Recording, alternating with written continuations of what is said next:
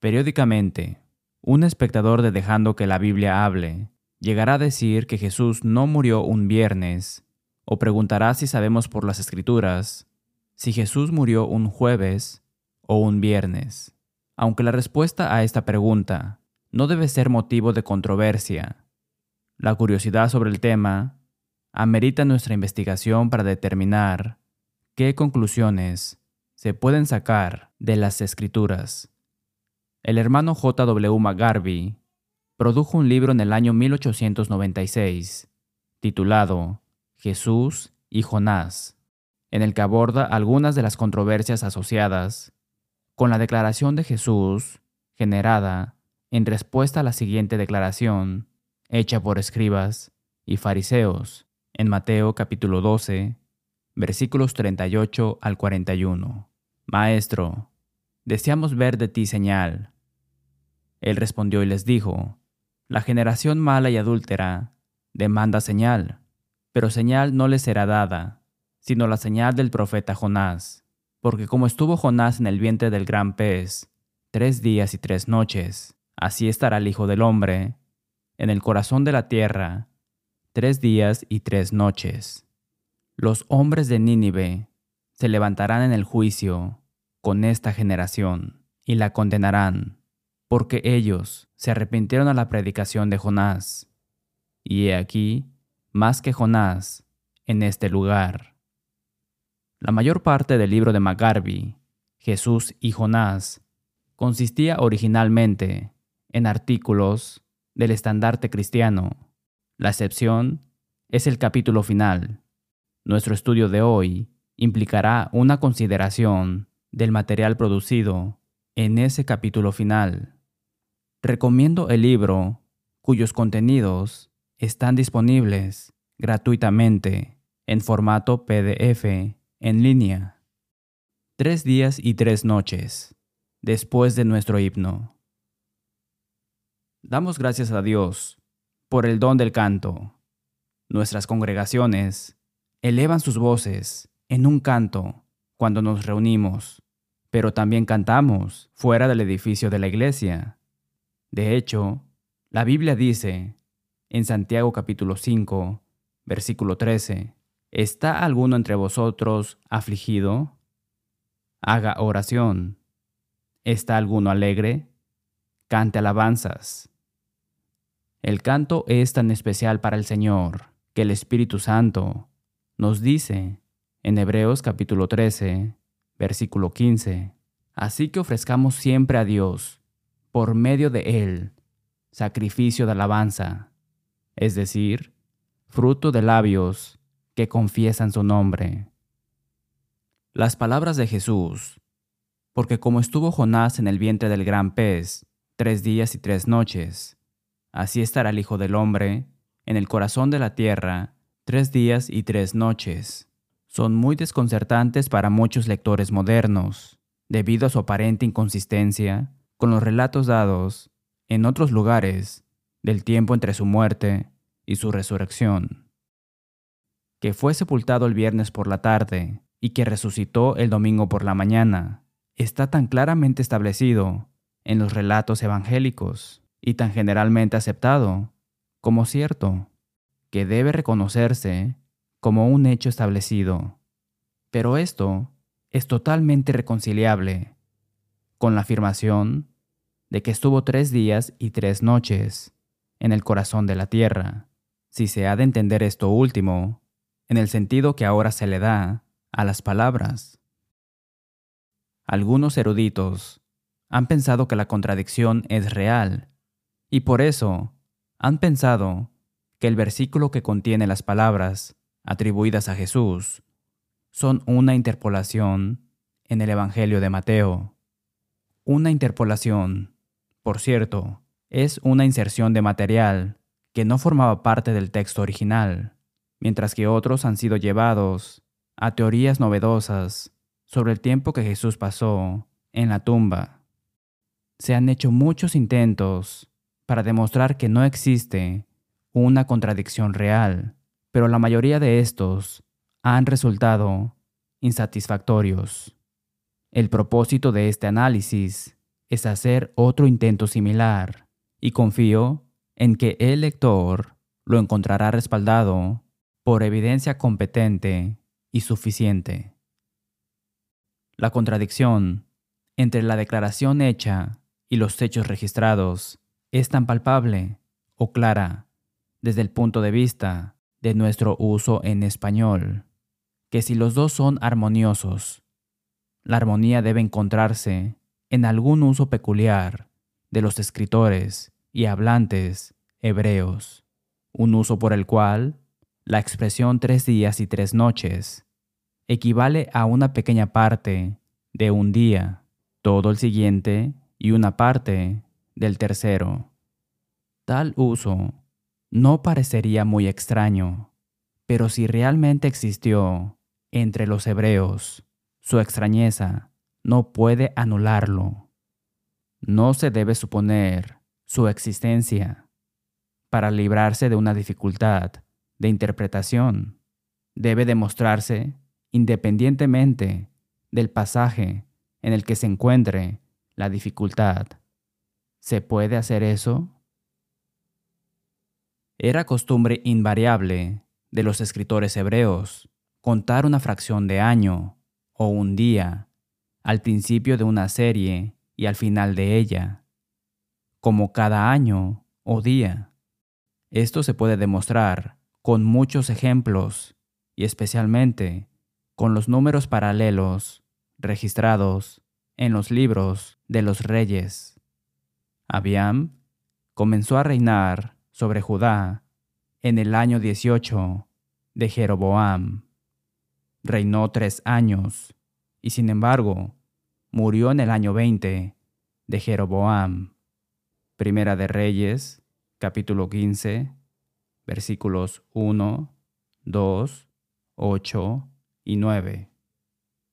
Evidentemente, los tres años están compuestos, por una parte, del decimoctavo de Jeroboam, todo el decimonoveno y una parte del vigésimo. Nadab comenzó a reinar sobre Israel en el año segundo de Asa y reinó dos años, pero murió en el año tercero de Asa. Primera de Reyes, capítulo 15, versículos 25 y 28. Sus dos años fueron parte del segundo de Asa y parte del tercero, y pueden haber sido no más de un año entero. En el mismo año tercero de Asa, Baasa comenzó a reinar y reinó veinticuatro años. Sin embargo, murió en el año 26 de Asa, un año demasiado pronto en nuestro modo de contar.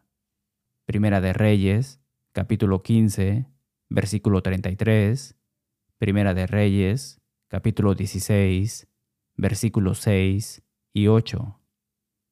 Ela comenzó en el año 26 de Asa, reinó dos años y murió en el año 27 de Asa. Primera de Reyes, capítulo 16, versículos 8 al 10. Este método se sigue hasta la caída del reino del norte, sin variación. Y la consecuencia es que al estimar la duración de los dos reinos de Israel y Judá por los años de reinado de sus reyes, es necesario restar al menos medio año del número dado de cada uno que reinó más de un año. Incluso entonces, el resultado es hasta cierto punto incierto, porque nunca podemos saber qué parte de un año se cuenta en casos individuales como un año. Hasta este punto, la cronología hebrea es incierta, aunque la incertidumbre está confinada dentro de límites estrechos. que la misma costumbre prevaleció con respecto a los días se prueba por un gran número de ejemplos. José puso a sus hermanos en la cárcel por tres días. Sin embargo, lo soltó al tercer día.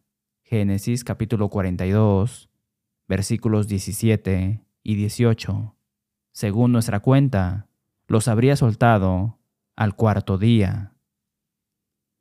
Roboam dijo a la gente que le había pedido que aligerara sus cargas. Partid aún tres días y luego volved a mí. Sin embargo, el historiador dice, Jeroboam y todo el pueblo vinieron a Roboam al tercer día, como el rey había mandado, diciendo, Volved a mí al tercer día. Aquí está claro que una parte del día en que los despidió, todo el día siguiente y la primera parte del día en que volvieron a él, componen los tres días. Sin embargo, probablemente hubo menos de dos días, según nuestro modo de contar. Esther envió a decir a Mardoqueo, Ve y reúne a todos los judíos que están presentes en Susa, y ayunad por mí, y no comáis ni bebáis tres días, ni de noche, ni de día. Yo también y mis doncellas ayunaremos de la misma manera, y así entraré hasta el rey. Sin embargo, entró al tercer día. Esther capítulo 4, versículo 16 y Esther capítulo 5, versículo 1. Aquí hay tres ejemplos tomados del Antiguo Testamento. Hay otros en el Nuevo Testamento. Cornelio dijo a Pedro, Hace cuatro días que a esta hora yo estaba en ayunas y a la hora novena, mientras oraba en mi casa. Sin embargo, si contamos desde el momento de su oración, como se indica al comienzo de la historia, encontramos que fueron exactamente tres días, de acuerdo con nuestro modo de contar. Estaba orando por la tarde a la hora novena, cuando se le apareció el ángel. Hechos capítulo 10, versículo 3. Inmediatamente puso en marcha al devoto soldado y a los dos criados para Pedro. Versículos 7 y 8. Llegaron a la casa donde se alojaba Pedro al día siguiente, al mediodía. Versículo 9 no exactamente un día después de la visión. Pedro hace que se queden toda la noche y al día siguiente parten todos para Cesarea. Versículo 23. Y al día siguiente, a la hora novena, se encuentran con Cornelio. Versículos 24 y 30. Para hacer los cuatro días contó menos de tres horas del primer día, todo el segundo y el tercero, y nueve horas del cuarto. En este caso, tenemos que restar exactamente 24 horas del número de días dado para tener el número exacto. De nuevo, los principales sacerdotes y los fariseos después de la sepultura de Jesús, dicen a Pilato, Señor, nos acordamos que aquel engañador dijo, viviendo aún, después de tres días, resucitaré. Mandad pues que se asegure el sepulcro hasta el tercer día. Mateo capítulo 27, versículos 63 y 64. ¿Por qué decir hasta el tercer día si Él iba a resucitar después de tres días. Habríamos dicho, hasta el cuarto día, porque si resucitara después de tres días, no sería antes del cuarto día, aunque podría ser más tarde. Evidentemente, entendieron el tiempo incluido en la expresión después de tres días como terminación en el tercer día. Y como Jesús había sido sepultado, cerca del final del día y esperaban que resucitara. Si es que lo hacía, al tercer día, deben haber contado la pequeña fracción de un día que quedaba después de su sepultura como uno de los tres días. Su expresión hasta el tercer día también muestra que esperaban que Él resucitara antes de que terminara el tercer día y que por lo tanto cuentan una parte de ese día como un día. Finalmente, Jesús mismo tuvo el mismo uso en sus propias referencias al tiempo entre su muerte y su resurrección, porque unas veces dice que resucitaría al tercer día y otras que resucitaría a los tres días. Note las siguientes escrituras, además de Mateo capítulo 12 versículo 40. Y comenzó a enseñarles que le era necesario al Hijo del Hombre padecer mucho y ser desechado por los ancianos, por los principales sacerdotes y por los escribas, y ser muerto y resucitar después de tres días. Marcos capítulo 8, versículo 31. Porque enseñaba a sus discípulos y les decía, el Hijo del Hombre será entregado en manos de hombres y le matarán, pero después de muerto, resucitará al tercer día. Marcos capítulo 9, versículo 31.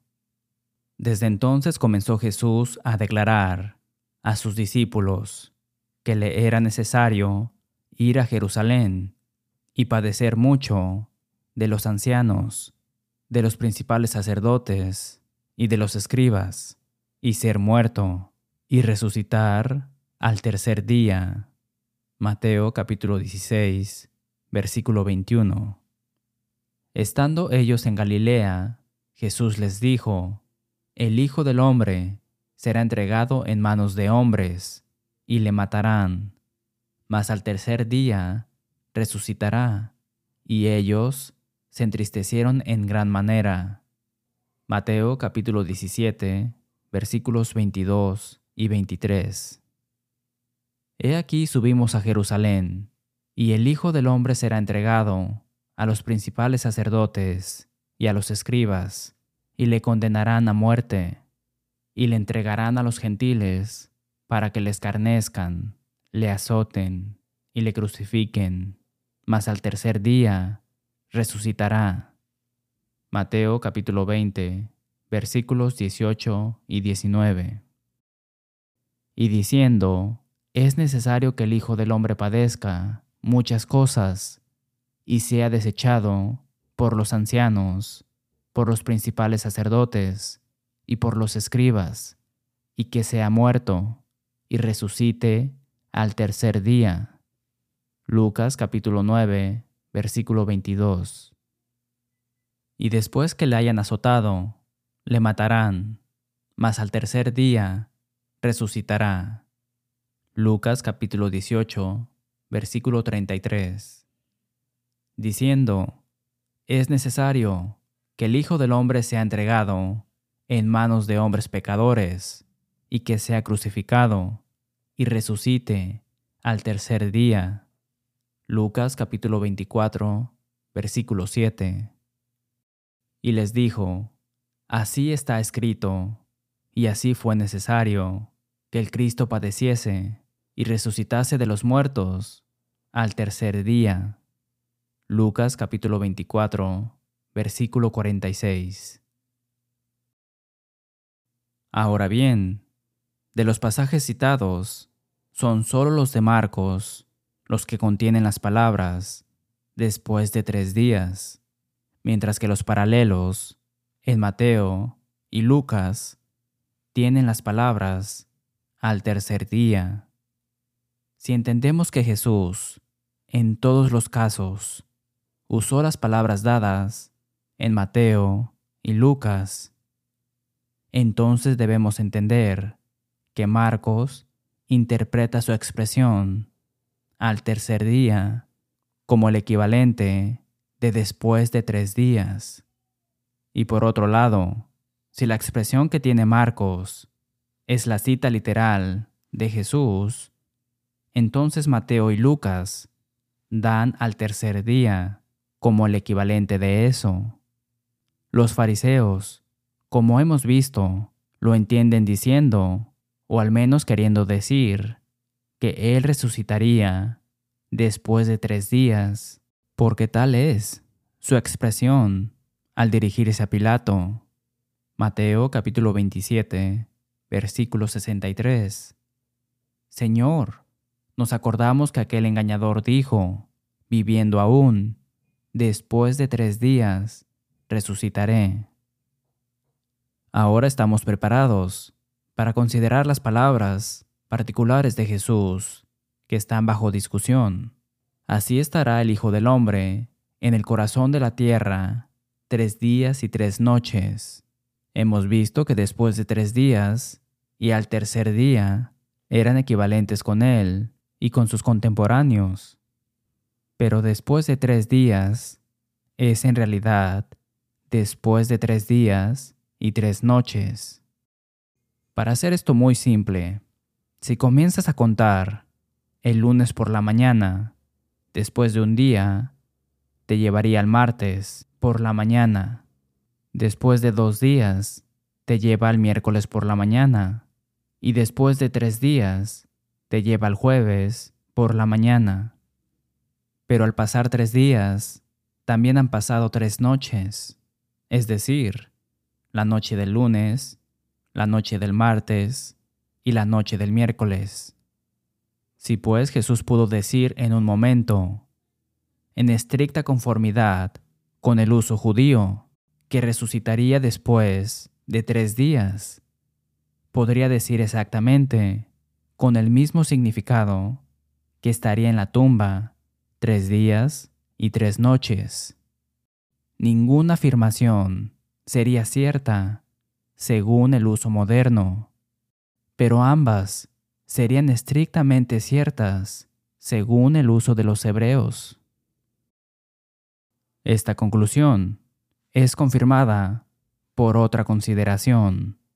Es esta, que cuando los escritores judíos deseaban ser exactos en el uso de los números cardinales para años, meses, etc., usaban el término calificativo lleno o completo antes del sustantivo.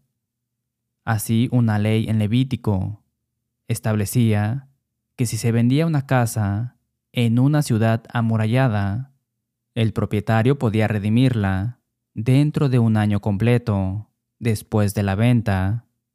Por un año completo tendrá derecho de redención. Levítico capítulo 25, versículo 29. Fue después de dos años completos que Absalón se vengó de Amnón, y cuando regresó del destierro por haber matado a Amnón, estuvo dos años completos en Jerusalén antes de ver el rostro del rey. Sedequías, el falso profeta, dijo que los utensilios de la casa del Señor, que habían sido llevados a Babilonia, serían devueltos dentro de dos años completos. Jeremías capítulo 28 versículo 3. Esteban dice que Moisés tenía 40 años completos cuando mató al egipcio y huyó. Lucas dice que Bernabé y Saulo se quedaron con la iglesia en Antioquía un año entero y que Pablo vivió en su propia casa alquilada en Roma dos años enteros. En vista de este uso, podemos ver que si Jesús hubiera querido decir que estaría en el corazón de la tierra tres días y tres noches, como entendemos las palabras, habría dicho tres días y noches completas. O si hubiera querido decir lo que nosotros entendemos por después de tres días, habría dicho después de tres días completos o tres días enteros. Si todavía le parece a alguien que tal uso está tan lejos de la precisión de la expresión como para hacer algo increíble, que considere algunos usos nuestros, que aunque no son los mismos, son análogos.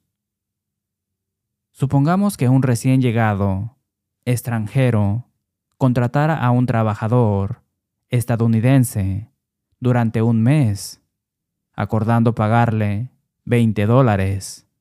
Al final del mes, el hombre reclama su salario, aunque haya trabajado solo 26 días. El extranjero se creería estafado con cuatro días de trabajo hasta que se le informara que de acuerdo con el uso estadounidense, el trabajo de un mes no se cuenta como 30 días, sino como 26. O supongamos que envía a su hijo a una escuela americana que comienza el primer día de marzo y durará cinco meses. El extranjero cuenta el tiempo y espera que su hijo reciba instrucción hasta fines de julio, que serían 21 semanas y 6 días. Pero al final de las 20 semanas se exige el pago de la matrícula y piensa que le han estafado dos semanas, hasta que se entera de que en la escuela americana, forma de hablar, un mes que él contaba como a veces 30 días y a veces como 31, son solo cuatro semanas. Pero lo que es peor aún, encuentra después de un conteo cuidadoso que hubo dos días en cada semana de los 20 en los que a su hijo no se le enseñó. Y así, las 21 semanas y seis días por las que quería contratar se han reducido a solo 100 días o 14 semanas y dos días. Piensa que estos americanos tienen una manera muy extraña de contar el tiempo, y tiene razón al pensar así. Sin embargo, seguimos contando de esta manera, sin detenernos a pensar en lo extraño que es. Así fue con los judíos, en su método, y en realidad, su método no implicaba tantas y tan grandes inexactitudes como el nuestro. Esta consideración debería silenciar todos los arreglos o quejas sobre el método de los judíos y sobre las declaraciones aparentemente inconsistentes con referencia al tiempo que nuestro Señor pasó en la tumba de José de Arimetea. Agregaré que cuando decimos que un niño tiene tres años y medio, no nos referimos precisamente a tres años y seis meses. Volveremos para una palabra final después de nuestro himno. Gracias por ver dejando que la Biblia hable. Oramos para que haya escuchado a Dios hablarle a través de su palabra. Llámenos para obtener una copia gratuita del número 1396, tres días y tres noches. También ofrecemos el curso de estudio bíblico, La verdad libera, sin cargo alguno. Visite letthebiblespeak.com para ver videos, escuchar audios o leer transcripciones del programa. También tenemos una aplicación, Let the Bible Speak, a la que puede acceder en su iPhone o Android para acceder de forma rápida y sencilla a estos sermones del Evangelio. En nombre de las congregaciones enumeradas en breve, decimos con el apóstol Pablo, cuando escribió en Romanos capítulo 16, versículo 16, os saludan todas las iglesias de Cristo. Hasta la próxima semana y que Dios le bendiga.